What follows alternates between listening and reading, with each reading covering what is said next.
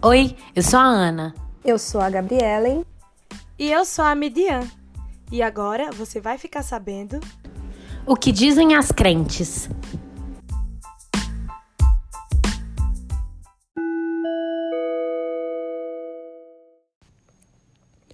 Os cristãos, ao longo dos séculos, se ocuparam em transmitir a palavra de Deus e refletir sobre o cumprimento desses mandamentos na vida cotidiana. Várias temáticas a respeito de dúvidas existenciais e conflitos internos foram trabalhados ao longo do tempo.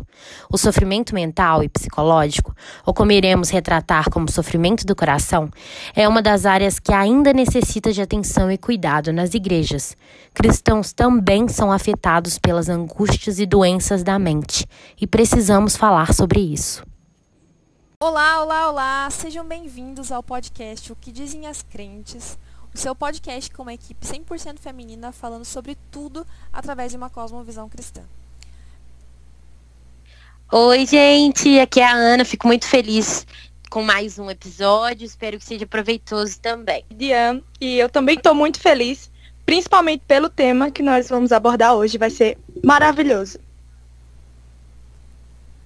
Então, gente, o tema de hoje é um tema que ganhou nosso coração desde a primeira vez que a gente conversou a respeito. É o sofrimento do coração e o cristão, né?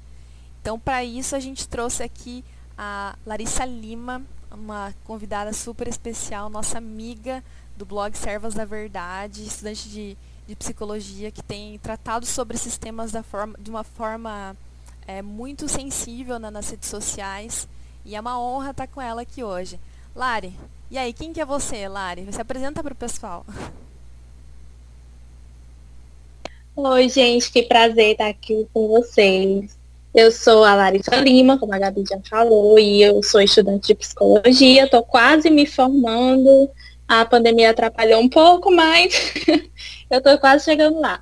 E eu também sou muito curiosa no tema de aconselhamento bíblico, né, aconselhamento cristão e principalmente é, na forma como a nossa fé se relaciona com problemas psicológicos, com pressupostos filosóficos da psicologia.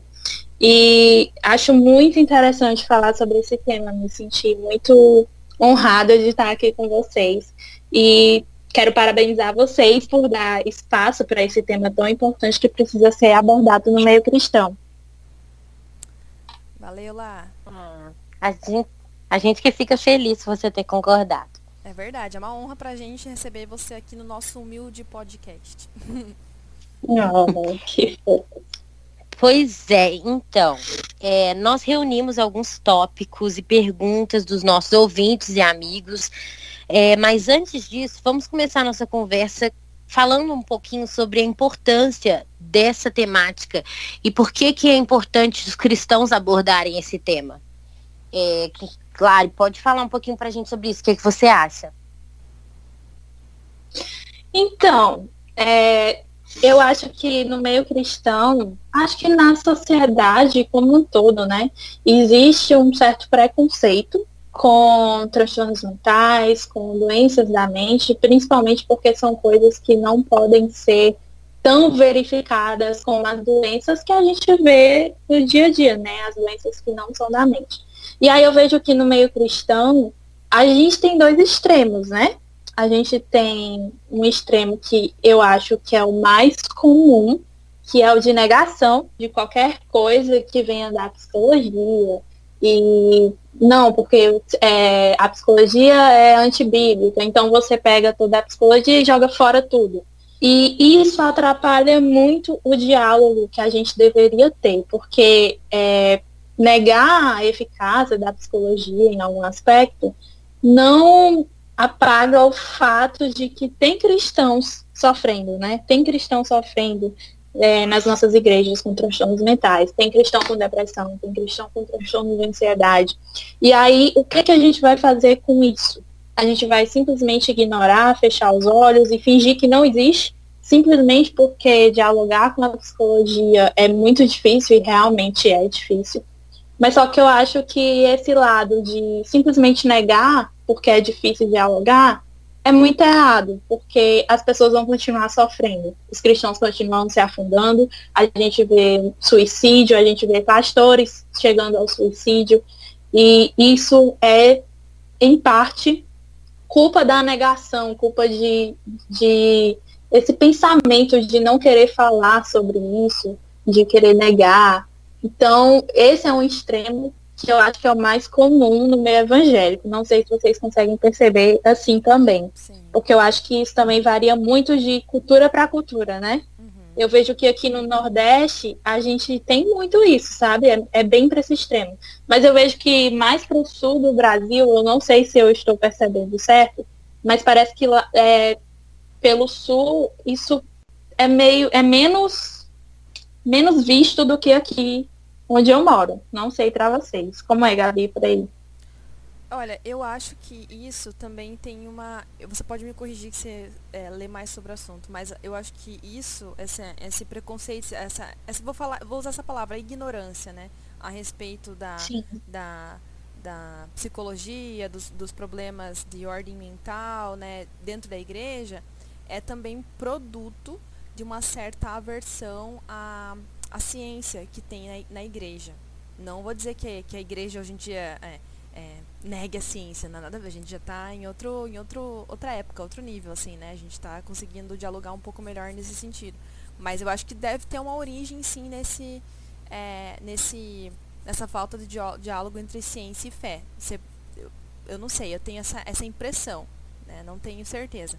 Mas sobre isso ser tratado de uma forma um pouco diferente, dependendo da, da região do país, olha, eu não, eu, eu não posso afirmar. Eu acredito que as regiões do, do país, é, elas são bem diferentes entre si. O, o Brasil, ele, são vários países dentro de um país, né?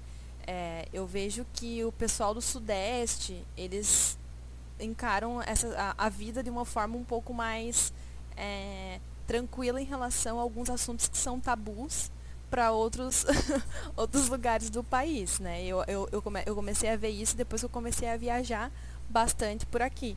Então, sim, pode ter essa diferença, né? Dependendo da, da, da cultura local, dependendo da, da, da, forma como que a igreja é em determinados locais. Isso é, é, é influenciado pela, pela pelo avanço em algumas, algumas áreas que tem em determinadas regiões do Brasil, sim, eu acredito que pode, possa ter sim. Aqui no, no Paraná, eu vejo que a gente avançou muito, né? Aqui no Sul, já digo, a gente avançou muito nesse sentido.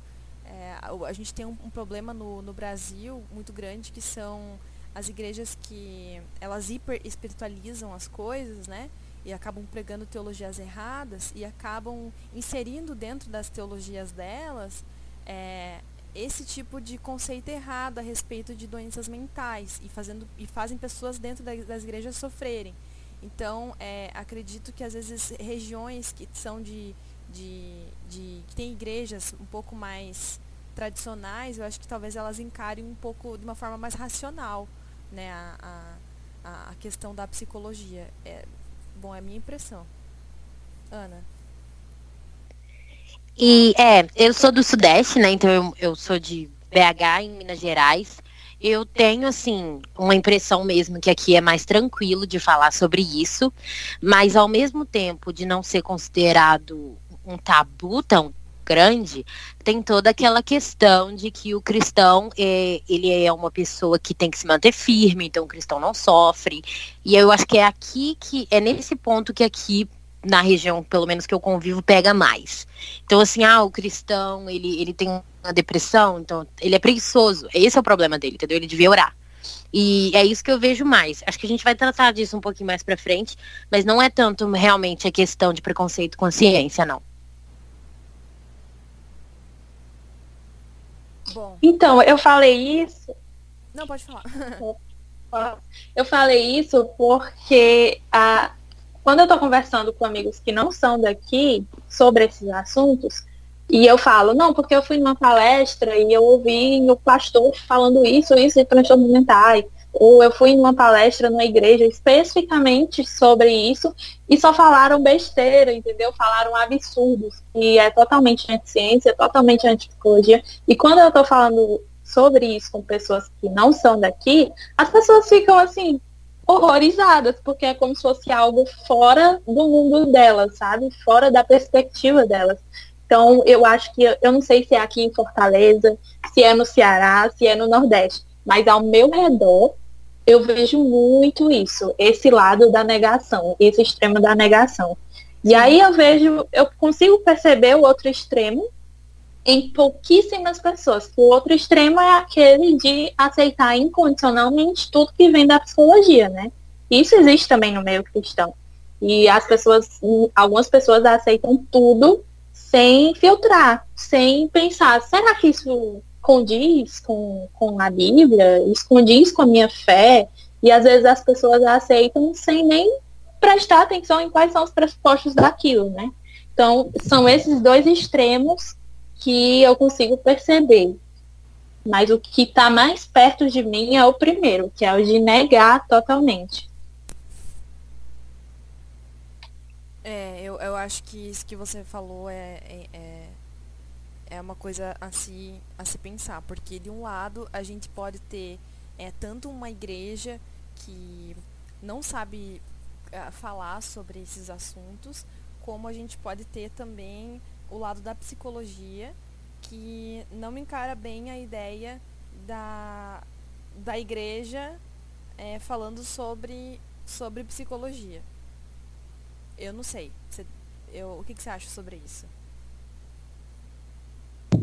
Sim, isso mesmo. É, mas é, eu percebo que tem erros no próprio meio cristão de lidar com isso, não só é, da psicologia para o cristão, mas o cristão que, por exemplo, é, eu escrevi até um texto sobre isso para o blog Brasileiro de Teologia, que tem gente que fala que todo mundo precisa fazer terapia, né? Eu não sei qual a visão de vocês sobre isso, mas eu sou contra essa frase e eu expliquei os motivos lá no texto, mas é justamente porque tem gente que pegou essa coisa da sociedade, a nossa sociedade hoje ela está muito psicologizada, né? As pessoas querem é, explicar tudo pela via psicológica e a gente não pode fazer isso, né? Vamos ler Doiver para não fazer isso. mas aí mas esse é outro extremo, que é de dizer, não, porque todo mundo precisa fazer terapia e tratar a terapia, a psicologia, é, a psicologia clínica como a salvação de, no, de todos os nossos problemas, como a nossa redenção. E isso tira o foco do que realmente é a nossa redenção, né? De onde deve estar o nosso foco realmente. Então, eu acho que são, são duas coisas que são prejudiciais para a gente ter uma visão bíblicas sobre transtornos mentais. São visões que a gente deve evitar, né? A gente deve se afastar disso, desses extremos, e tentar seguir mais pelo meio ali, procurando um equilíbrio. Boa. Uma dificuldade é, entre o meio universitário que eu vivo, de ter essa, esse diálogo e essa interferência da, da fé com, com diferentes áreas, a psicologia é uma delas, e isso sempre me interessa, assim, até que ponto, sabe, a gente junta as duas para uma colaboração, é, a gente pega o capital das duas para criar algo bom nos dois, isso é muito interessante. É só isso mesmo. Eu acho que, na verdade, o ponto nisso tudo é o equilíbrio, né? É o equilíbrio. Às vezes não é só integração entre, entre as duas coisas, mas é o equilíbrio é, de fazer isso de uma forma é, saudável para todo mundo, né? Não, é, não adianta mandar todo mundo para psicoterapia, sendo que não é todo mundo que precisa, e sendo que algumas coisas são resolvidas uh, mediante, assim, aconselhamento pastoral e outras, eu acho que outras formas de molda, molde, de, de molde de caráter, né? Eu acho que é mais nesse sentido que a Lari falou. Estou enganada? Sim, é exatamente isso. E, assim, eu entendo, sabe? Eu entendo o medo que as pessoas têm de falar sobre o assunto. Eu entendo o medo que alguns pastores têm de falar sobre psicologia no meio cristão, ou de dizer que pode dar para conciliar, porque você precisa ter uma base sólida para conseguir esse equilíbrio. Você precisa ter uma base bíblica bem estabelecida, você precisa ter uma noção de cosmovisão cristã para conseguir fazer isso. Então, eu entendo medo, sabe? Porque a psicologia, ela não é tão fácil de lidar, porque ela mexe, ela lida com a alma. Né? Ela lida com esses sofrimentos do coração, que vocês trouxeram esse termo. E tem um conflito, né? A gente não pode dizer que não existe o conflito, porque o conflito existe. A questão é como nós vamos lidar com esse conflito, porque negar que existe o conflito também é prejudicial, né? Porque aí vai para aquele extremo de aceitar tudo. Não, não existe conflito. Onde foi que você viu conflito aqui? Tem gente que fala isso para mim. Que é geralmente o pessoal que é mais liberal, né? É, no começo do curso eu conheci um pessoal que era bem da teologia liberal e era meio influenciado pelo Caio Fábio e tal, e o Caio Fábio é psicanalista, né? Eita. E aí e aí o pessoal simplesmente não entendia o meu conflito com a psicologia, porque como assim, Larissa, não tem conflito? E eu, gente, tem conflito sim. E a minha questão era justamente essa, como que eu vou saber é, se são problemas da alma, como que eu vou saber o que é um problema psicológico e o que é um problema espiritual? Porque eles estão ali, são muito parecidos muitas vezes, né? E um influencia o outro. E aí até eu chegar na visão que eu tenho hoje, é, de entender melhor isso, foi muita caminhada, foram muitos livros. E foi muito sofrimento também, porque é, não existe nada assim, é, pelo menos no Brasil, não existe uma obra assim, né? Aquela, um livro. Pronto, tá pronto aqui o livro. Como conciliar a sua fé com a psicologia. Esse livro não existe. Não existe essa, essa listinha de como fazer. Então eu tive que, que ler lá da base e ir buscando e tentar formular uma visão com muito aconselhamento. O meu pastor, o Iago, me ajudou muito. Então eu tive muito apoio durante esse tempo, mas também tive muita gente, é, muitos pastores de um lado, dizendo para eu sair do curso porque não valia a pena, porque era inútil, porque não servia para nada e, e, era tudo do satanás. E do outro lado eu tinha pastores da teologia liberal dizendo que não tinha problema nenhum, que eu podia simplesmente aceitar tudo. E aí isso bugou minha cabeça, né? No, eu estava no meio do curso, então foi bem complicado acho, eu acho muito legal você mencionar essa tua jornada, que você registrou muito dela no teu Instagram, né? O Servas da Verdade. E que Sim. eu pude acompanhar ali na, na, sua saga.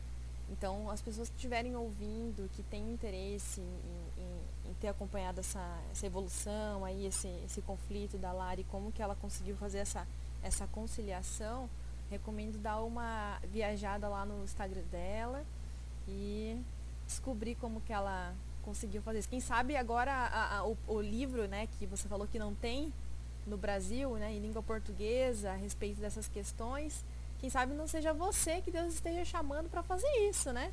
Então, fica a dica. Bom, Senhor, profecia ao vou da tua vontade, tua filha está Receba. não pronta ainda, mas receba, Larissa. Mas receba. pode estar depois. Bom, é, como o tema de sofrimentos mentais ele é muito extenso, né? A gente ia precisar fazer, eu acredito que pelo menos uns quatro episódios de quatro horas a respeito disso. A gente vai é, focar agora em, na ansiedade, né? A primeira pergunta que a gente tem a respeito disso é como que a gente pode diferenciar a ansiedade normal da ansiedade patológica, né? Quando é algo assim comum, todo mundo sente aquela ansiedadezinha, ou quando assim a ansiedade vira um, realmente uma doença e precisa tomar um remédio, porque é aí que tá também uma daquelas uma das coisas que eu vejo que é, a gente falou agora, né? Às vezes as pessoas tratam tudo como ah, psicologia, não, vai fazer terapia e às vezes nem precisa, às vezes é algo do coração ali que uma palavra de, de, de consolo, de, de é, incentivo ali já, já resolve. Como que a gente é, faz essa, essa diferenciação entre a ansiedade normal e a patológica? Eita, que ela já chegou com uma pergunta assim, da abalar estruturas. Mas vamos lá. é, a questão da ansiedade, ela sempre foi um dilema para mim, de verdade. Eu passei o curso inteiro lutando com essa questão. Porque, assim, a Bíblia, ela não usa a palavra depressão nunca, né? Não, não tem a palavra depressão, não tem os outros transtornos. Mas a Bíblia fala de ansiedade. Então, isso que me pegava. Gente, mas a Bíblia está falando aqui, ó, de ansiedade, preocupações com a vida, para lançar tudo sobre Deus e tal. Mas, é, com muitos estudos, assim, é, de artigos científicos mesmo, eu fui estudando as bases neurobiológicas do transtorno de ansiedade, e como isso altera a nossa fisiologia. E eu percebi que a ansiedade que a Bíblia fala ela é diferente do transtorno de ansiedade. Agora, eu não tô, eu não negando que ansiedade é pecado, mas o transtorno de ansiedade é outra coisa e é algo que a Bíblia não fala.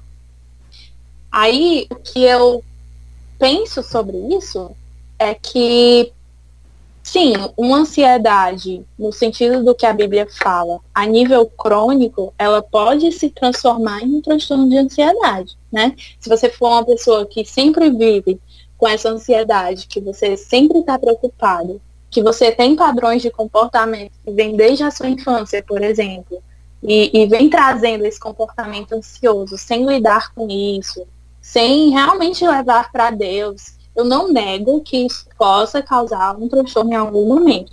Só que assim, quando você já tem um transtorno, não adianta você chegar e dizer se arrependa do seu pecado. Porque você já tem um transtorno estabelecido e é algo que já afeta todo o seu corpo, afeta a sua mente e é tudo interligado. Não tem como a gente repartir o homem, né? O homem ele é um ser completo, então a gente tem que ter essa visão holística do homem. E quando chega no nível transtorno, não tem mais como você simplesmente se arrepender e voltar ao normal. Quando chega no nível transtorno, que seu corpo está afetado, que você sente é, o sofrimento de uma crise de ansiedade, porque é um sofrimento, e síndrome do pânico também. Quando já está nesse nível, você precisa de medicamentos, porque você precisa controlar o seu corpo que já está afetado. E você vai precisar de psicoterapia para saber lidar com aquele transtorno. Agora, você também vai precisar de aconselhamento cristão, também vai precisar de aconselhamento pastoral, porque não é que você tem um transtorno mental que você deixou de pecar, né? Também que você deixou de ter problemas espirituais. Então, eu acho que tem que ter essa visão multidisciplinar de tratamento, sabe? É, não, não esquecer que aconselhamento, acompanhamento espiritual é muito importante também. Só que assim, tem outro, outro outra parte do transtorno de ansiedade, que é que nem sempre ele vem de um pecado. Nem sempre ele vem dessa ansiedade pecaminosa. Porque tem pessoas que têm predisposição ao transtorno de ansiedade. Se tem alguém na família que teve, você já tem uma predisposição genética a ter esse transtorno. Então, é, essa predisposição, ela torna a pessoa mais vulnerável a desenvolver. E aí, se você tem uma predisposição e você tem um gatilho, que o povo fala muito de gatilho agora, mas nós estamos falando no sentido correto da palavra.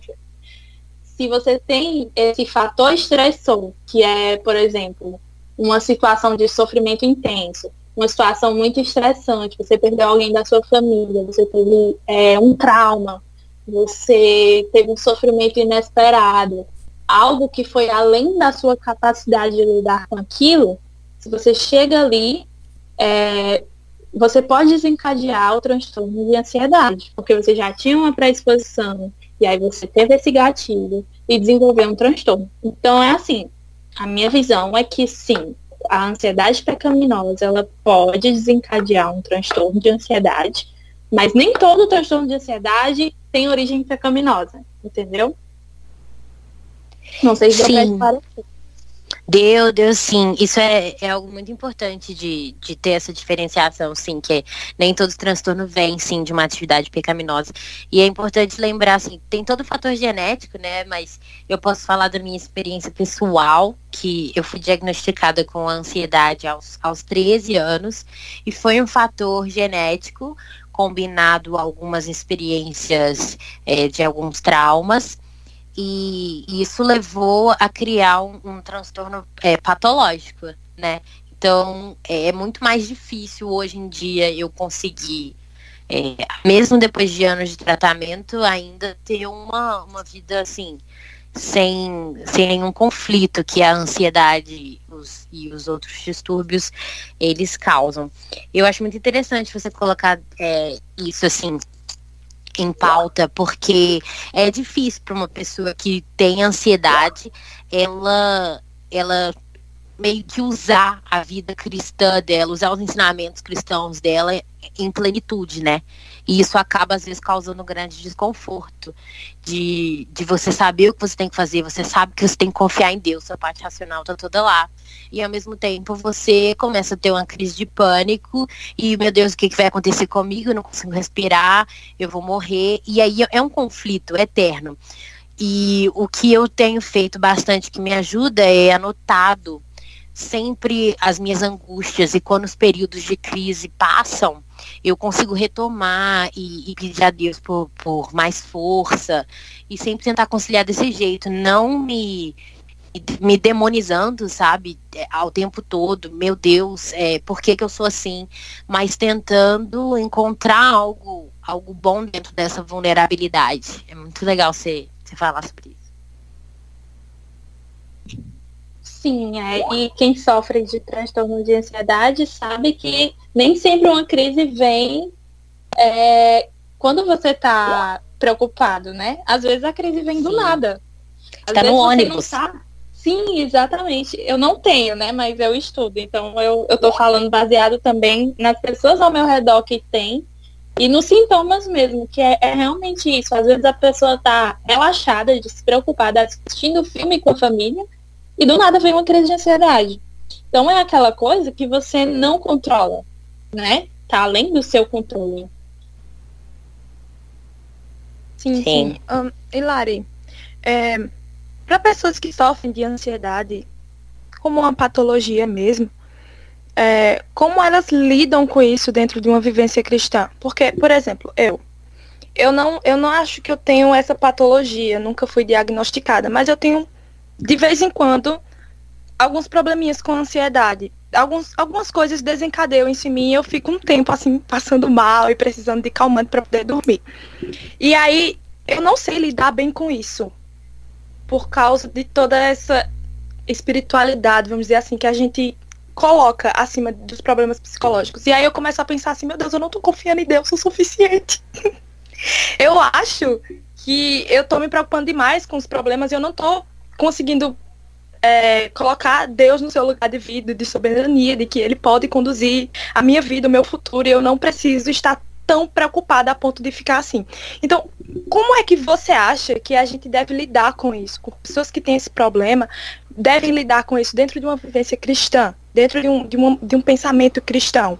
Não é, levando ao extremo espiritual, mas também não descartando ele. Ótima pergunta, muito boa. Então, é, a gente pode ter crise de ansiedade sem ter transtorno de ansiedade, né? Você pode ter um momento muito estressante da sua vida que você tem os sintomas de uma crise de ansiedade, mas não necessariamente você tem o transtorno de ansiedade, né? Existem critérios lá para ser diagnosticado o transtorno, mas é, se você tem o transtorno ou não tem, é importante levar realmente todas as ansiedades para Deus, né? Agora, no meio de uma crise de ansiedade, quando você está sofrendo com aquilo, não tem como alguém simplesmente chegar e dizer, confie em Deus. não tem como simplesmente dizer, é, Deus é soberano e pronto, tá tudo resolvido, Sim. entendeu? Uhum. Quem tem crise de ansiedade sabe que ouvir essas verdades que são bíblicas, que devem estar no nosso coração, ouvir isso não vai acabar com a crise de ansiedade de uma hora para outra, né? É totalmente, é, é, muito mais complexo do que isso. Não dá para a gente simplificar tanto as coisas. Então, eu vejo que é, isso acontece muito, né? A pessoa tá lá com falta de ar, não consegue respirar, não consegue nem pensar direito, porque está numa crise de ansiedade, e alguém chega e diz, confia em Deus que tudo vai se resolver. Aí a pessoa fica mais ansiosa ainda, porque não está confiando em Deus, né? Aí cria aquele ciclo. Exatamente. Cala a boca, você sabe tipo... Exatamente. Aí você fica nesse ciclo. Meu Deus, eu tô com uma crise de ansiedade. Isso significa que eu não estou conseguindo confiar em Deus. As pessoas estão falando sobre confiar em Deus e, e acreditar que Deus é soberano de uma forma simplista.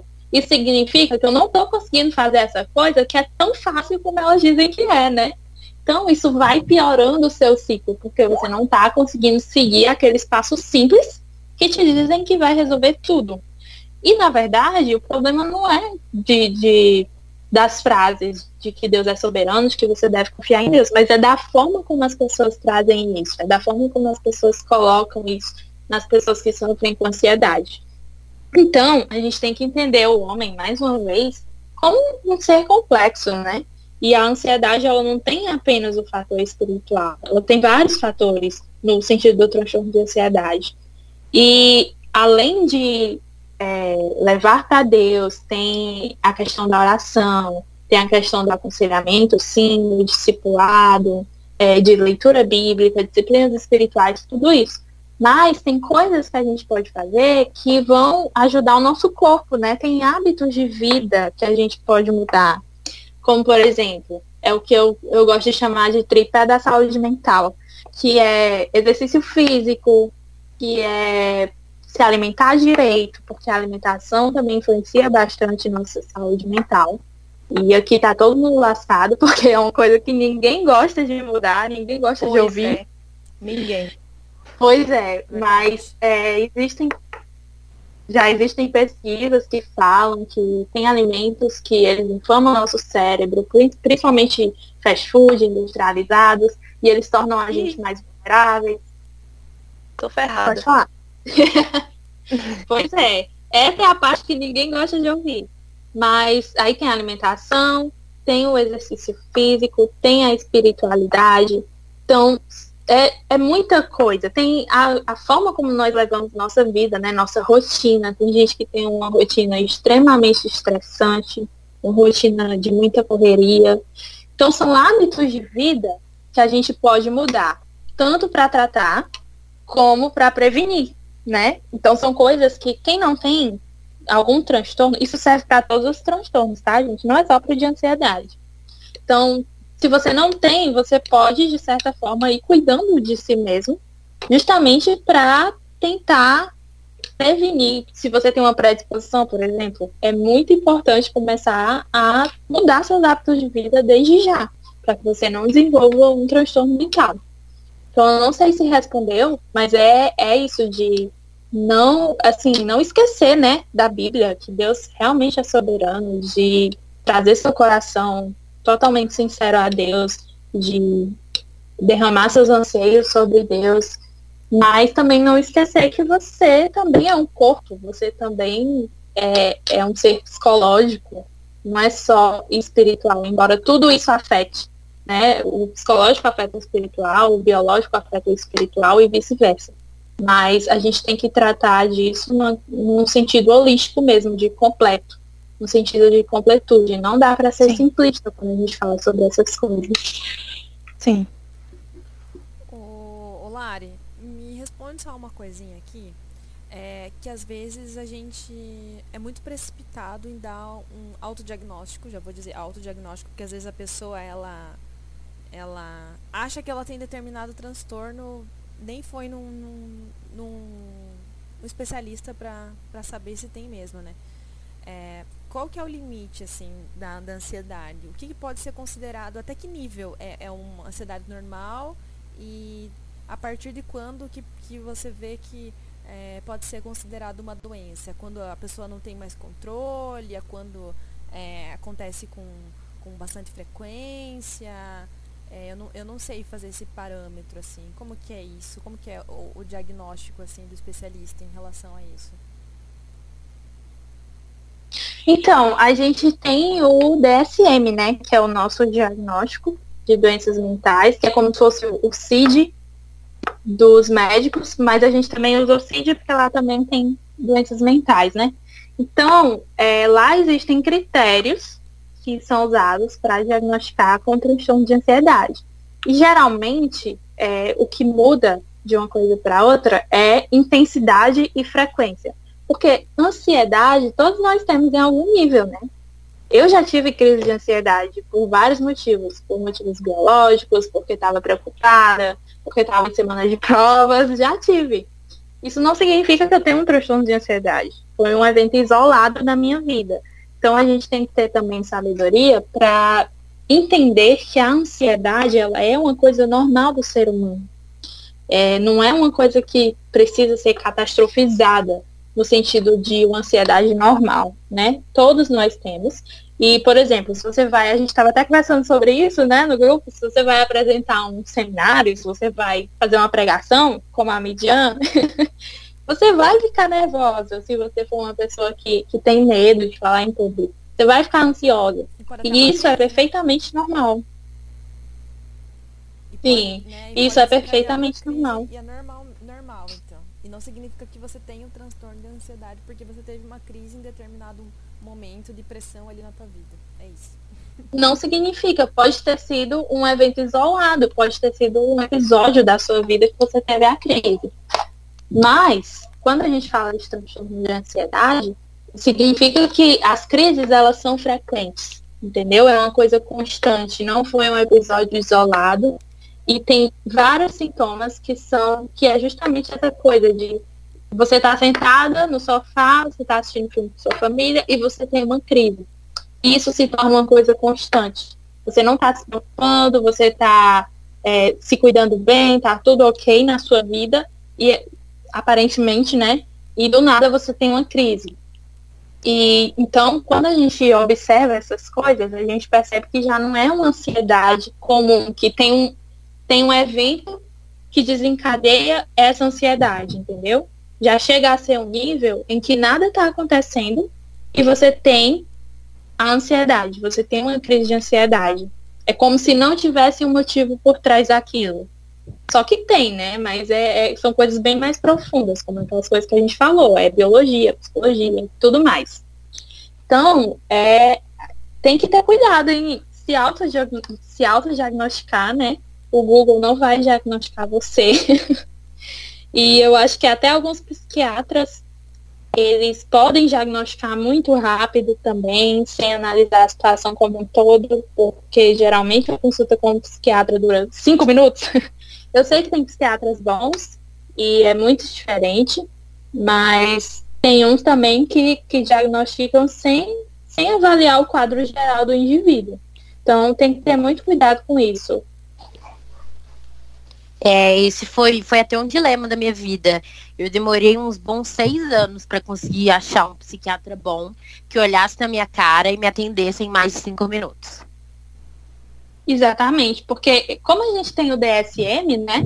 Ele é um manual mesmo, diagnóstico, e ele tem lá todos os sintomas.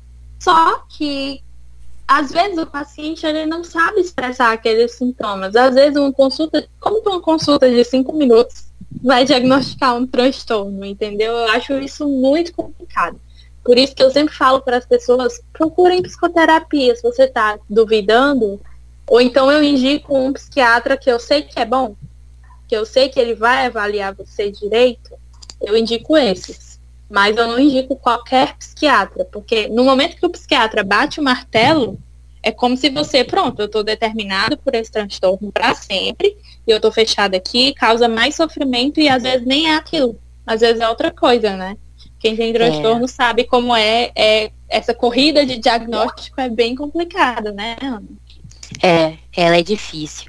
E uma coisa que eu queria colocar nessa, nessa conversa é que, assim, a ansiedade, é, eu, o meu transtorno é, é da ansiedade generalizada, E é muito fácil, por exemplo, eu sentir momentos de rejeição, é, ficar irritada por coisas simples, algo não sai como combinado durante o dia, uma simples nota, é, uma, uma palavra diferente, um olhar diferente. É, uma situação, então assim, por exemplo, um ônibus lotado, tudo isso causa muita ansiedade. Então eu vejo que às vezes tanto eu tenho dificuldade em lidar com, com as outras pessoas, que são pessoas que não sofrem esse transtorno e não sabem o que está acontecendo comigo, quanto eu vejo que há uma dificuldade das outras pessoas em como, como lidar comigo. Será que eu tenho que pisar em ovos perto dela, olhar o que, que eu tenho que falar? E do meu lado, é, eu vou ter que colocar toda a minha energia em, em fingir que eu não estou tendo um problema nesse momento, em fingir que eu não estou tendo um, um, ataque de pânico ou uma fobia social, é, ou um ataque que está levando uma fobia social. Então eu queria conversar assim um pouquinho sobre como a gente, como um ansioso e uma pessoa com transtorno mental não precisa ser só uma, uma ansiedade, pode lidar com, com as outras pessoas e como essas pessoas podem lidar com a gente, sabe? Sim, sim. É, assim, no meio cristão, o ideal seria que a gente soubesse lidar, né? o ideal seria que todos os cristãos soubessem lidar com esses problemas, porque as pessoas elas estão chegando na igreja, tem pessoas na igreja desenvolvendo transtornos, tem é, novos convertidos, por exemplo, que já chegam com transtornos, e na minha igreja tem muitas pessoas. E eu acho que a gente deveria se informar mais como igreja, sabe? De como que eu posso ajudar. Por exemplo, coisas que aparentemente, aparentemente são pequenas, como como eu posso ajudar alguém a controlar uma crise de ansiedade? Aprender técnicas, aprender é, a respiração diafragmática, tem várias técnicas aí que são super fáceis que você pode ajudar alguém que está passando pela crise de ansiedade, que está numa síndrome do pânico. E tem a questão da depressão também, né? A gente tem que saber lidar com isso no meio cristão. Agora, para quem sofre, para quem tem os transtornos mentais, eu entendo que tem toda aquela questão de é, tem muita gente que tem essa questão de não querer ser um peso, né? De não querer. Isso. Eu entendo bem isso. De não querer jogar tudo em cima das pessoas, né? De, meu Deus, eu estou atrapalhando a vida das pessoas, e agora? Mas é, tem toda aquela questão de que nós somos chamados para carregar os fardos uns dos outros, né? Então, a igreja ela deve ser o lugar seguro para que os cristãos possam não simplesmente jogar, mas dividir as cargas uns com os outros, né? Então eu acho que a gente deve se disponibilizar para ajudar e as pessoas têm que também ter sinceridade, sabe? De se abrir e dizer, olha, eu não estou bem, eu não estou passando por um momento bom, é, pedir ajuda a alguém. É importante ter pessoas de referência, ter pessoas que possam te aconselhar, e se apegar a algumas pessoas que são aquelas que sempre vão estar ali, né? Porque a igreja ela pode ser uma rede de apoio muito forte. Ela pode ser um apoio psicológico muito forte se você souber usar a igreja, né? Então, a igreja está ali. E é importante que a igreja esteja de portas abertas. É difícil falar sobre isso, porque é, tanto a igreja tem que estar disponível para acolher essas pessoas, como as pessoas têm que ter a coragem de se abrir para a igreja, né? Então, é. É, são lados diferentes da coisa. E aí não, não dá para focar é, em um dos dois aqui e falar muito sobre isso, que aí seria outro podcast. Mas é exatamente isso. Que você tem que ter noção de que a igreja está ali para te ajudar. Se você sabe que tem alguém que pode te ajudar, tem alguém na sua igreja que cursa psicologia, ou é um psiquiatra, ou é um psicólogo, algo do tipo, gruda nessa pessoa, entendeu? Faz amizade com ela, se permita ser vulnerável, se abra. É, a gente precisa saber usar os meios que Deus nos dá de crescer, de chegar mais perto de Deus, de melhorar, porque a pessoa que tem transtornos mentais sabe como é difícil manter a espiritualidade com transtornos mentais, né? É difícil. Então, à medida que a gente vai ajudando essas pessoas a tratar, a gente também está ajudando a espiritualidade delas, porque elas vão se tornar cada vez mais capazes de manter disciplinas espirituais, de conseguir manter essa rotina, de confiança em Deus mesmo. Então, é muita coisa. Esse assunto é muito, muito complexo, tem muitas coisas para falar, né? Sim, ele é bem, bem complexo. Gabi? Oi. Peraí. Bom, então, é... uma coisa que a gente vê que as pessoas confundem bastante é a respeito da depressão também, né? A, a depressão é uma coisa que tem sido falado com mais frequência no meio cristão agora. Eu acredito que talvez seja uma, um reflexo daquela obra do, do pastor. Ai, eu não lembro o nome.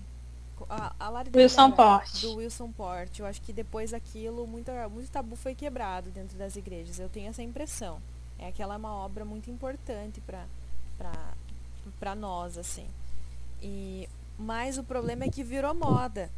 Agora a pessoa se sente um, um, um, não por causa de, não por causa do livro, tá? que virou moda, mas hoje a gente vê que tá na boca até dos adolescentes. Se sente uma tristeza, um desânimo ali, pronto, é depressivo. De, de repente todo mundo virou de, depressivo, de repente todo mundo tá tomando remédio. Eu, eu acredito que meio que descontrolou esse tipo de coisa. Não sei se você tem essa impressão. Eu acho que as pessoas elas estão cada vez mais doentes sem precisar estarem doentes. Então, como que a gente Sim. pode diferenciar assim essa essa, triste, essa tristeza normal da depressão? Então, é, outra pergunta muito boa. É, a tristeza, assim como a ansiedade, ela é uma emoção humana, né? Ela é normal. Então, por exemplo, se você perder um membro da sua família, se alguém que você ama morreu, se acontecer um evento triste na sua vida, é normal que você esteja triste. O normal seria você não estar triste quando tem uma situação triste. Então, a gente tem muita essa cultura de que é, a gente não sabe lidar com a tristeza. A gente simplesmente acha que a tristeza é uma coisa que a gente tem que se livrar a todo custo. Que a gente tem que mandar embora a todo custo e que não é normal. Só que a tristeza é um processo normal do ser humano, né? Então, é, se acontece algo triste, é super normal estar triste.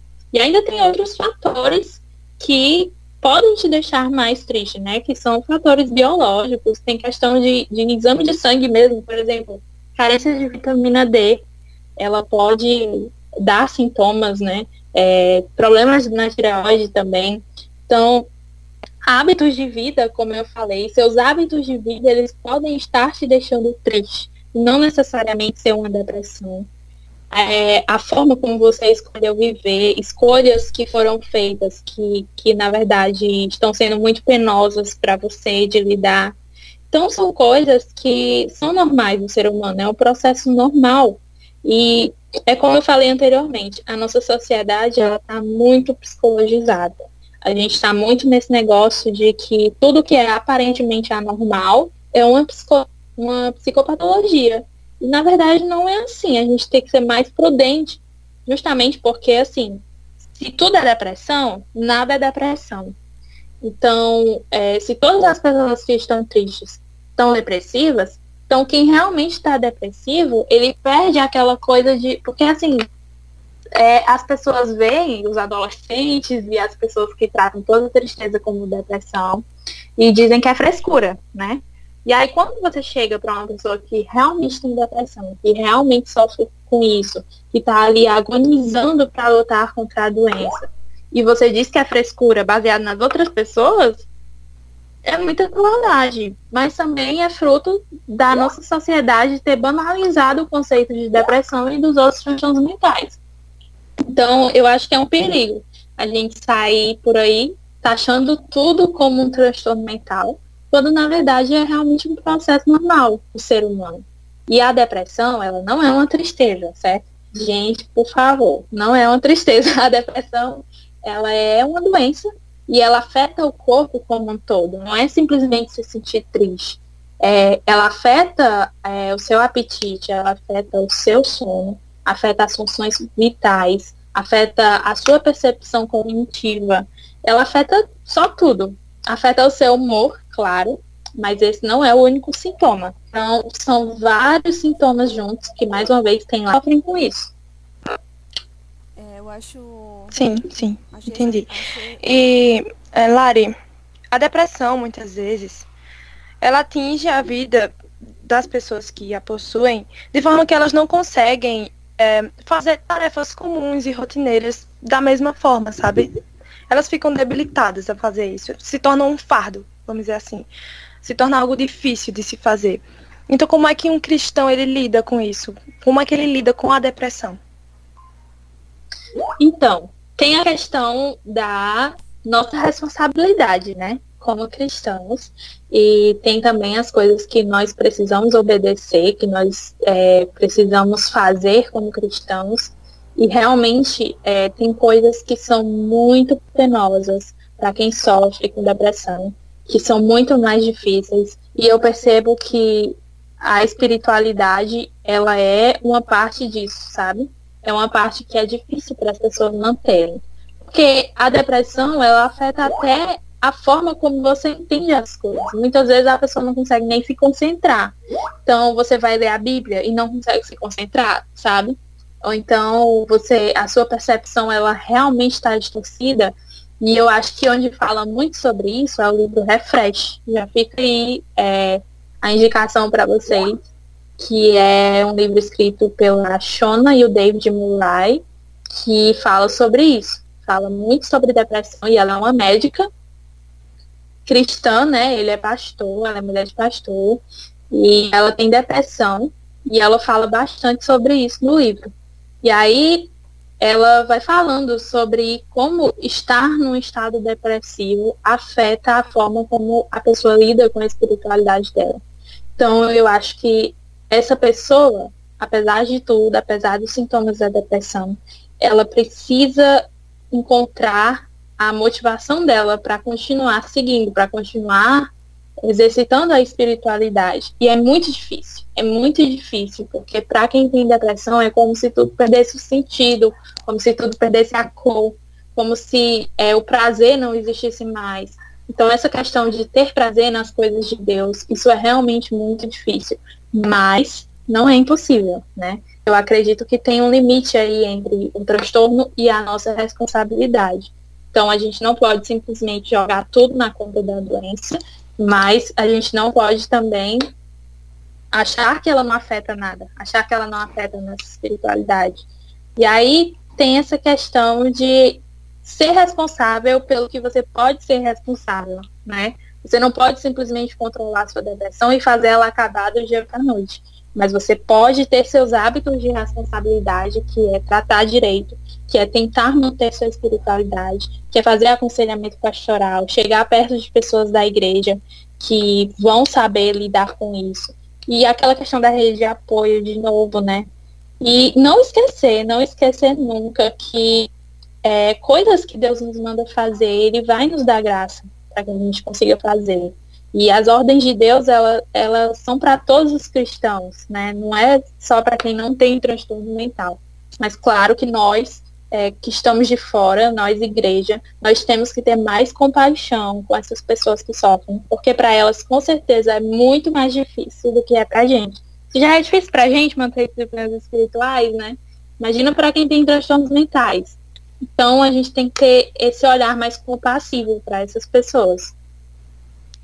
É, a, a minha caminhada é, cristã, tendo, tendo depressão e ansiedade, porque eu fui agraciada com as duas, é, a minha, minha caminhada cristã, ela, ela foi muito difícil, não no sentido teórico, de às vezes até mesmo ler a Bíblia e, e orar, orar no sentido assim, Senhor, muito obrigado, Senhor, me perdoa, mas no sentido de realmente sentir vontade de louvar a Deus, de servir, de servir as outras pessoas, de servir o próximo, porque realmente não existia mais essa vontade de, de continuar assim vivendo, né? Isso é uma, é uma coisa pesada de se dizer, mas a pessoa que tem uma depressão avançada, às vezes até mesmo crônica, né?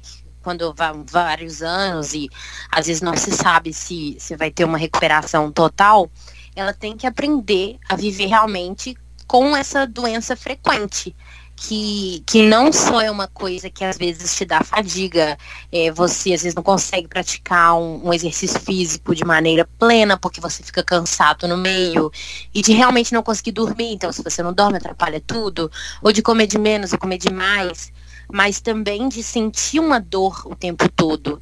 É, é, eu eu no meu estado de depressão, quando eu tinha 12 anos, eu comecei a sentir uma dor muito forte no peito, de agonia, realmente. E isso foi avançando, e assim, até hoje eu, eu sinto essas dores. Então, eu consegui é, confiar em Deus, eu tive que aprender um nível de confiança que foi muito maior. E, e eu, assim, tenho recaída o tempo todo. Tem dia que é puro choro e não vou conseguir, e, e raiva, por que, que eu tenho essas dores, por que, que eu tenho essa doença, é, com a necessidade disso tudo. E tentar entender que, que Deus também caminha com a gente no sofrimento, né? Não somente em direção a uma, a uma cura, a uma restauração, mas também no sofrimento, dentro da vulnerabilidade. Então é, é, muito importante lembrar que assim a caminhada cristã, ela, ela realmente é mais difícil para quem tem transtorno mental e a gente precisa assim de ajuda, de muita paciência, porque é uma pessoa que ela, ela vai demorar o dobro, porque infelizmente o coração dela é, é, mais ferido, é mais machucado, mas que a gente também consegue. É importante sempre falar isso, sabe? A gente também consegue, mesmo que seja difícil, que a gente caia bastante, e ah, eu vou chutar o pau da barraca aqui agora, e aí ferrou minha vida. Mas no dia seguinte tem que acordar, levantar a cabeça e, e seguir em frente. Sim, é, lá na minha igreja tem pessoas né, que têm depressão e eu acompanho de perto algumas delas e é uma coisa realmente muito difícil de lidar, assim, para elas, né? É uma coisa, essa questão de como relacionar essa falta de vontade, essa minha falta de prazer com é, a ordem de que eu tenho que me satisfazer em Deus, né? De que eu tenho Sim. que estar contente em Deus. Então são coisas muito difíceis e a gente vai ajudando assim em baby steps mesmo, né? Devagarzinho, vamos aprendendo. E eu, eu me compadeço muito por essas pessoas porque eu já tive um episódio depressivo, mas foi por causa da tireoide, eu tenho um problema na tireoide, e eu não sabia que eu tinha e eu não sabia o que estava acontecendo comigo. E eu estava em um episódio depressivo e eu só entendi é, isso depois que eu fui diagnosticada, comecei a tomar os medicamentos e tal. Mas quando eu fico olhando para mim antes de tomar os medicamentos, quando eu estava nessa fase, era uma pessoa diferente, entendeu? Era como se eu não soubesse qual é a minha personalidade. E eu, tô, eu aprendi depois, depois que eu comecei a, a me medicar e a voltar ao nível normal. Eu aprendi quem eu sou. E foi todo um processo, assim, porque mudou muita coisa. É uma coisa que, se você não tiver apegada à sua identidade em Deus, a sua identidade em Cristo, quem você é em Cristo, que o seu valor está em Cristo, se você não conseguir se apegar nisso, vai ser muito, muito, muito mais difícil então, é, eu acho que essas pessoas, elas têm um nível diferente, sabe? Que elas precisam ter de contato com Deus. E tem, elas têm aprendizados diferentes também. Eu não estou querendo romantizar nada disso, mas é uma luta que ela também traz frutos, sabe? Você aprende verdades sólidas para o seu coração também por passar por meio disso. Não é apenas um, um sofrimento que você só perde, são coisas que você também ganha. Você ganha aprendizado, Sim. você ganha convicção em alguns momentos. Você sabe que você tem uma dependência de Deus. Esse sentido de dependência ele está mais aguçado. Então você se esforça mais para permanecer perto de Deus, mais difícil que seja. E são coisas que muitas vezes as pessoas que, que não lutam com isso, elas talvez não desenvolvam dessa forma, né? Então é aquela coisa, Deus está contando a história de cada um, né? Então, Deus sabe o que faz e Ele é bom. E nos dias difíceis é importante lembrar disso, que as nossas emoções, os nossos sentimentos, eles não nem sempre dizem a realidade sobre Deus. Então, quando você não sente, quando você é, não sente prazer nas coisas de Deus, quando você acha que Deus não está ali, que Deus te abandonou. É importante lembrar que Deus não é definido por isso, pelos nossos sentimentos. E aí você tem que estar tá com os olhos fixos naquilo que é sólido, né? Porque as nossas emoções, elas são voláteis. E é como fumaça, não tem como você pegar, não é uma coisa sólida.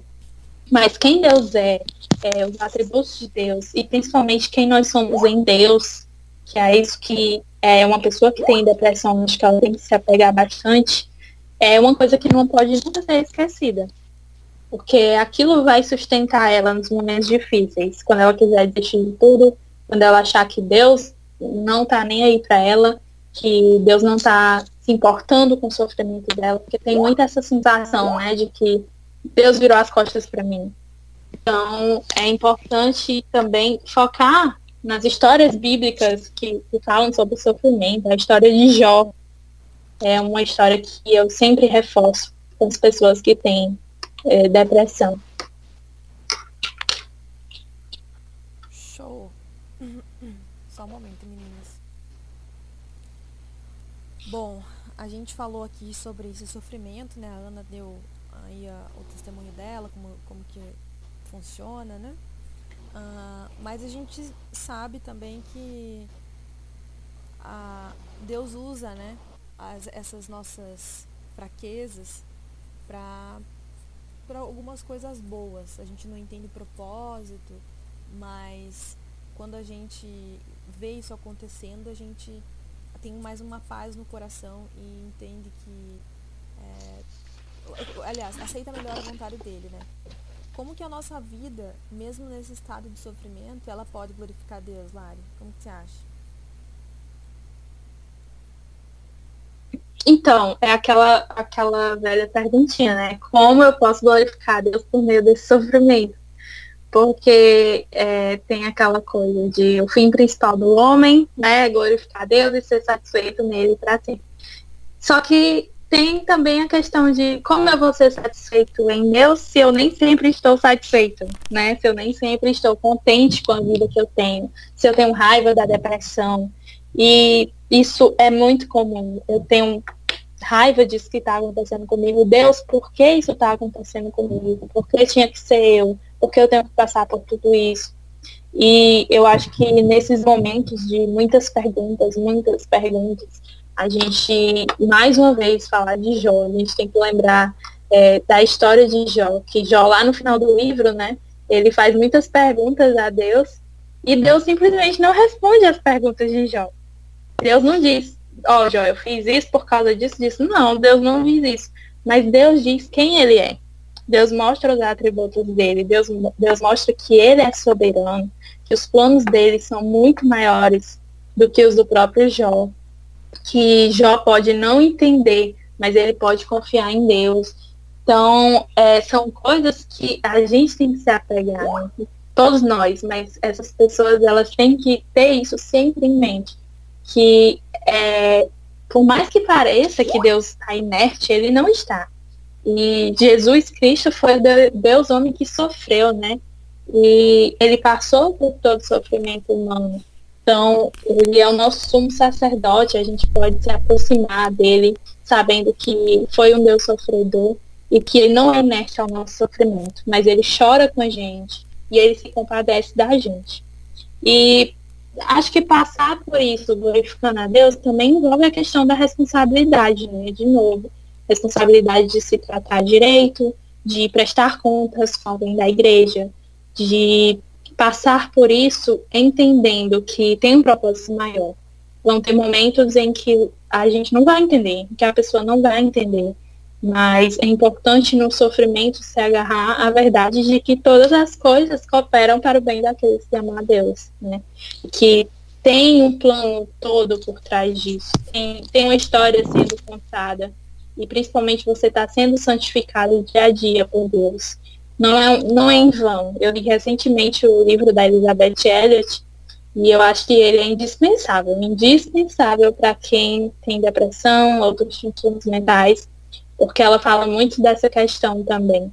E eu acho que essa coisa de tudo que você está passando não é em vão. Tudo isso está produzindo coisas que você não vê agora, que você não está enxergando, mas Deus sabe e Deus está contando a sua história. Não está dentro dos seus planos, você não pode controlar, mas está nas mãos de quem é muito melhor do que nós em fazer planos, né?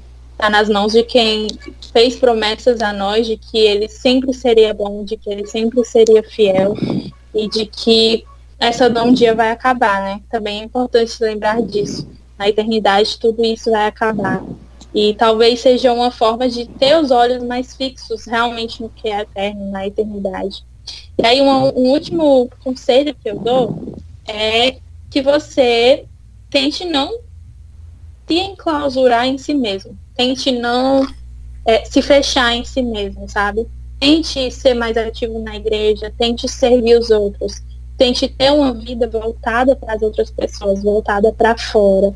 Porque se você ficar só em si mesmo, você vai sofrer mais. Você vai ficar remoendo coisas. Então tem a questão que o Victor Frankl fala, que é autotranscendência. E o, Victor Frankl é um, foi um psiquiatra, né? Judeu. E eu gosto muito dele. Quem me acompanha sabe que eu vivo falando dele. Sou tiete mesmo. E aí ele fala dessa questão da autotranscendência, que é a capacidade do ser humano de viver por algo maior que ele de viver para os outros, de se dedicar a algo que é maior, de viver por algo que não é ele mesmo, assim, de focar nos outros, em como eu posso servir as pessoas, como eu posso ajudar as outras pessoas. E eu sei que nem sempre a gente está bem para servir as outras pessoas, para olhar para fora, mas ao mesmo tempo, se a gente ficar só olhando para nós mesmos, esse sofrimento pode ser agravado. Então, é, o último conselho que eu dou nesse sentido é que tente exercitar essa questão da autotranscendência, de olhar mais para fora, de viver é, em como eu posso servir as pessoas que estão ao meu redor, como eu posso servir minha igreja, como eu posso ser mais útil para a vida das pessoas. É, e, e importante também de lembrar que você não tem que ser é, igual todo mundo, né? Você, você também não precisa ser extraordinário, você não precisa fazer tudo na igreja. Você não precisa ser o líder de jovens, você não precisa ser aquela pessoa que representa todo mundo. Também porque você já tem algo muito grande de lidar, você tem uma dor grande e, e que tá tudo bem. Vão ter dias ruins, vão ter dias que você vai precisar chorar, e é bom chorar. E, e vai ter dias que você talvez não consiga orar, mas que Deus está com você nisso também. E uma coisa que eu faço muito e que pode ser uma coisa que as pessoas podem, podem usar é que eu escrevo o que eu estou sentindo. Eu pego um caderno, eu escrevo o que eu estou sentindo. E depois de colocar tudo, raiva, tristeza, é, às vezes sentimento do vazio, às vezes é só vazio.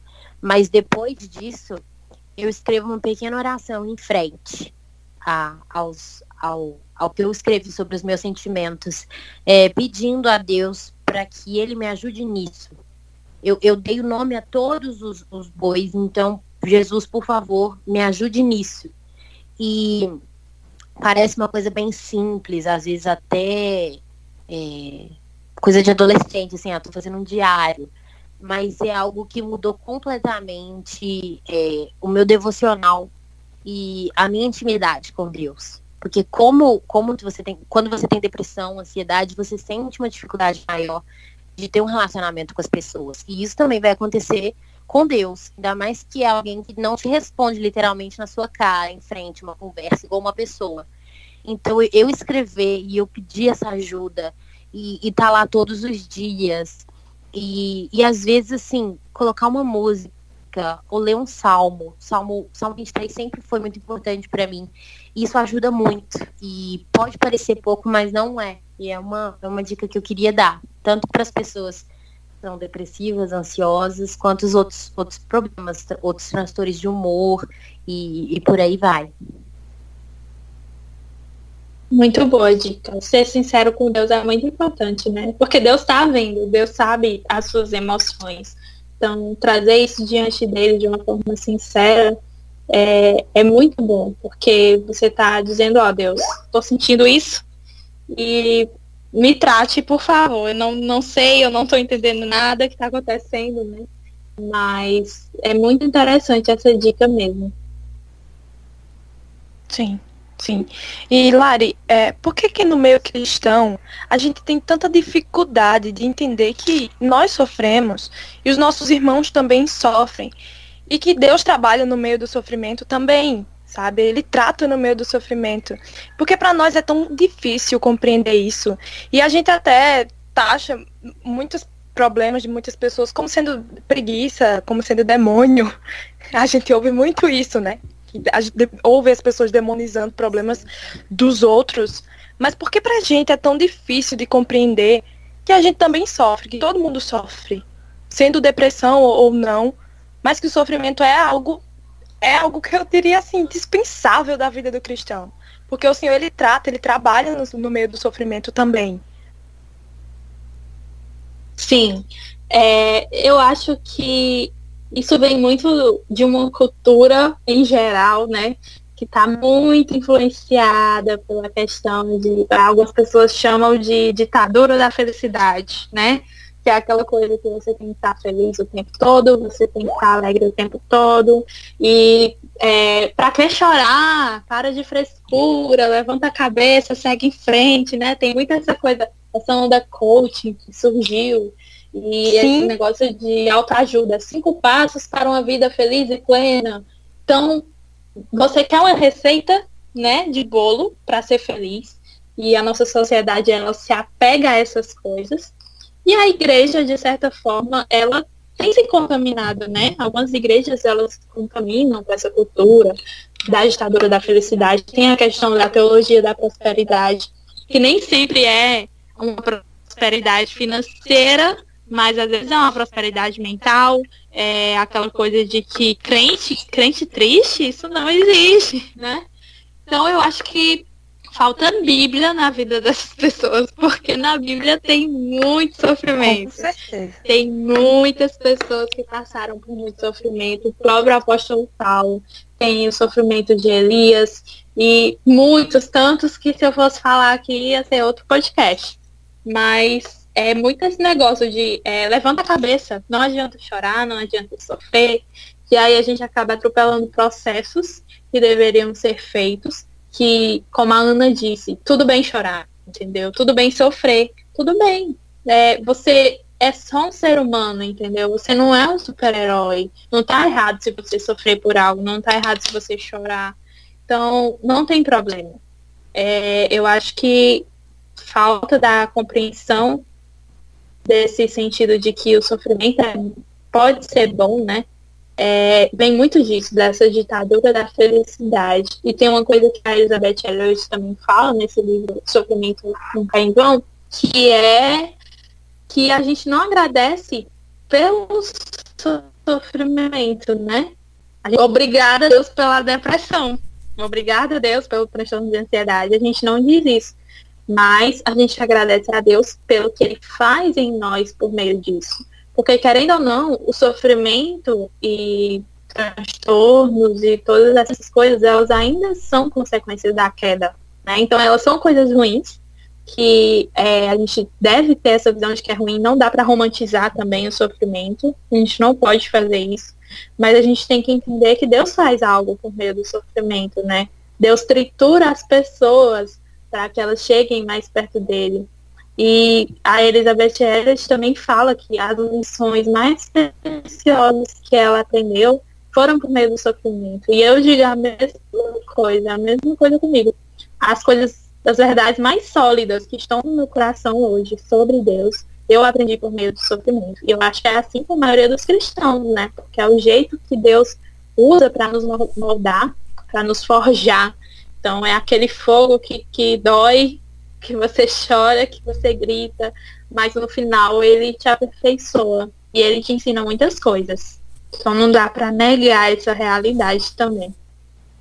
Sim, sim. Até porque eu não consigo imaginar, lembrar aqui de cabeça um só personagem bíblico que não tenha passado por algum sofrimento. Enoque, né? Foi levado, pronto, já era no... só se for. Mas enfim. Enfim, acho que a gente precisa adquirir essa mentalidade né? que que sofrimento é uma coisa é uma coisa comum principalmente da vida cristã. E por causa do, da consequência do pecado, é lógico, mas que, que há algo bom a ser extraído do sofrimento, há uma lição a ser extraída e o Senhor está trabalhando no meio do sofrimento. Isso é bem importante da gente adquirir esse, esse, é esse entendimento. É e que você não é uma pessoa mais fraca por chorar e por sofrer, né? Que tem muito isso também.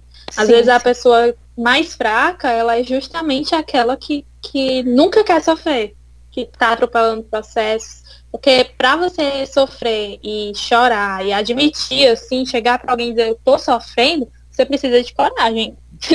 você precisa de força para pedir ajuda também. Boa, meninas. Nossa, que papo gostoso, viu? Dá vontade de ficar mais umas mais cinco horas falando sobre isso. Mas a gente já está com um tempo meio grande de gravação.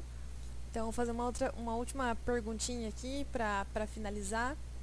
É, vamos sair um pouquinho de sofrimento e vamos para o teu ponto de vista, Lara, em relação é, como, como que o cristianismo ele pode te ajudar na conduta como uma profissional da psicologia?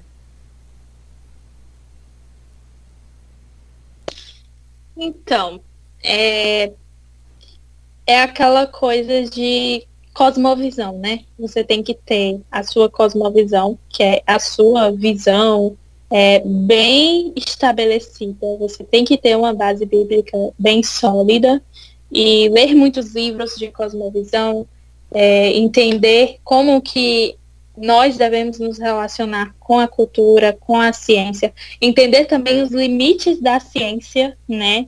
O Alistair McGrath fala muito sobre isso. A ciência tem os seus limites, a psicologia tem os seus limites, então ela não vai dar todas as respostas, ela não é a solução de todos os nossos problemas. E a Bíblia, ela é a nossa regra de fé, né? Ela é o nosso manual para tudo na vida.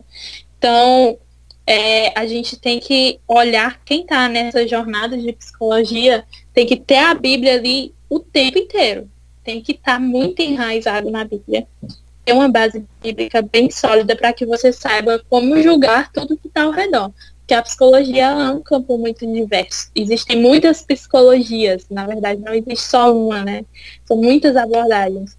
Então você tem que ter o seu coração, principalmente, bem firmado na verdade das escrituras, para que você não acredite em falácias, para que você não idolatre a psicologia nem a ciência, e que você tenha esse equilíbrio de filtrar mesmo, filtrar o que é verdade e coisas que você vê que são puras, que são boas, que são justas no meio da psicologia e aquilo que não é aquilo que é antibíblico que você percebe pela lente das escrituras que não condiz para um cristão, você não precisa se sentir obrigado a aceitar, porque vai contra a sua fé, vai contra seus princípios. Então são coisas que a gente deve rejeitar, né? Jogar fora e, e ficar apenas com o que é bom. E tem coisas boas. Psicologia tem coisas boas, mas também tem muita coisa ruim.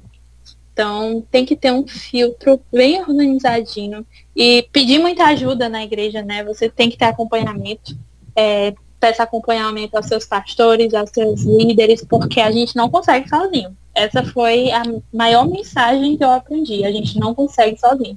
A gente precisa de ajuda para a gente se manter firme no caminho da fé. Isso para todo cristão, né? Mas é, quem cursa psicologia, eu acho que precisa ter um acompanhamento bem contínuo, assim, em relação a, a, ao curso e à fé. Nossa, eu gosto muito dessa tua visão equilibrada, Lari, porque às vezes as pessoas vão para um lado ou vão para o outro, né? E eu acho, acho muito importante pontuar que existem coisas ruins também é, no, em você tratar a psicologia como algo assim só 100% positivo e não tem nada errado e cristãos podem é, frequentar o psicólogo e, e bah, é, generalizar isso, né? Às vezes, calma, calma lá, tem, tem um limite, né, para essa, para essa, para essa atuação, né, na tua vida, enfim. Muito obrigada, viu? É, foi, eu cresci bastante nessa conversa. é, bem. Ai, que bom.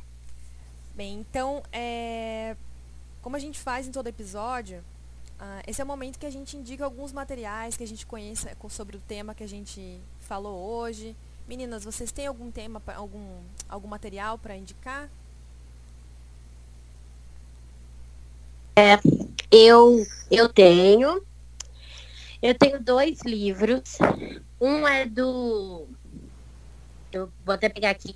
Um é do Timothy Keller, que é Caminhando com Deus em Meio a Dor e Sofrimento. Que é, é um livro muito bom. Assim. para tudo, assim.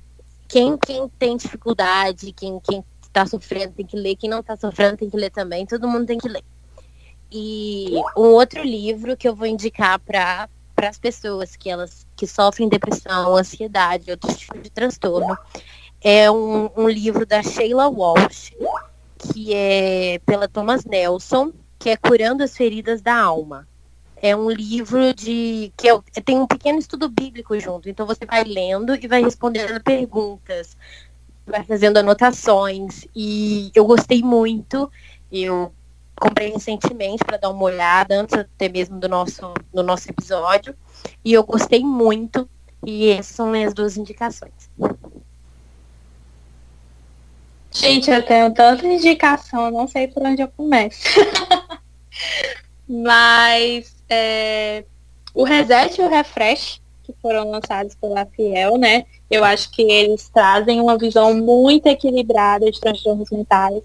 E ele é bom, o reset principalmente é bom para pastores, para líderes, para pessoas que estão sobrecarregadas, para aprender a encontrar o ritmo correto. E o refresh ele fala bastante de depressão mesmo, de transtornos. Ele dá uma base para você perceber como os transtornos são é, resultado da queda, mas podem não ser resultado de um pecado individual diretamente. Então, é um livro que foi um dos melhores que eu li ano passado, foi o Refresh. E aí o outro é Crente Também Tem Depressão, do David Murray, que é o mesmo do Reset, o mesmo autor. E Depressão e Graça, do Wilson Post, claro, tem que estar aqui, que a Gabi já falou. E tem a Depressão de Spurgeon, que é da Fiel, que é um livro muito bom também para quem tem depressão. E esses livros são livros assim que é, tem o nome depressão, claro, mas é, para quem sofre de transtornos mentais pode ser muito útil, mesmo que não seja depressão, pode ser útil porque eles trazem uma visão equilibrada de transtornos mentais.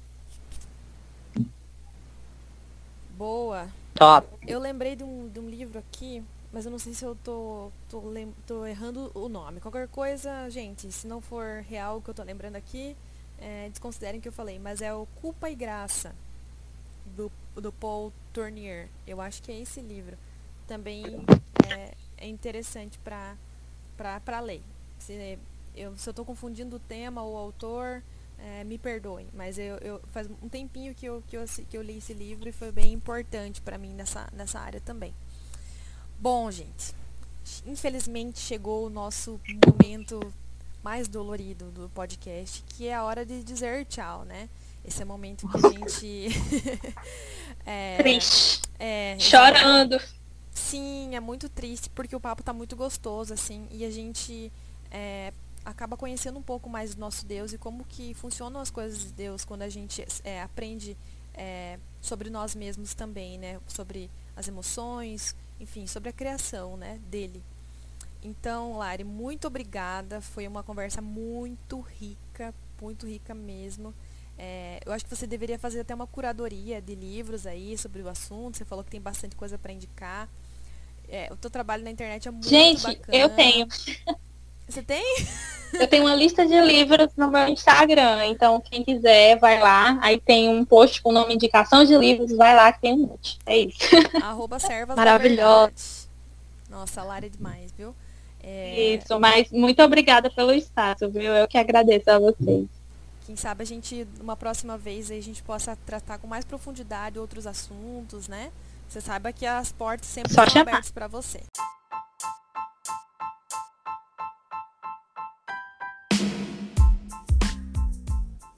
Hoje, você ficou sabendo o que dizem as crentes. Até o próximo episódio.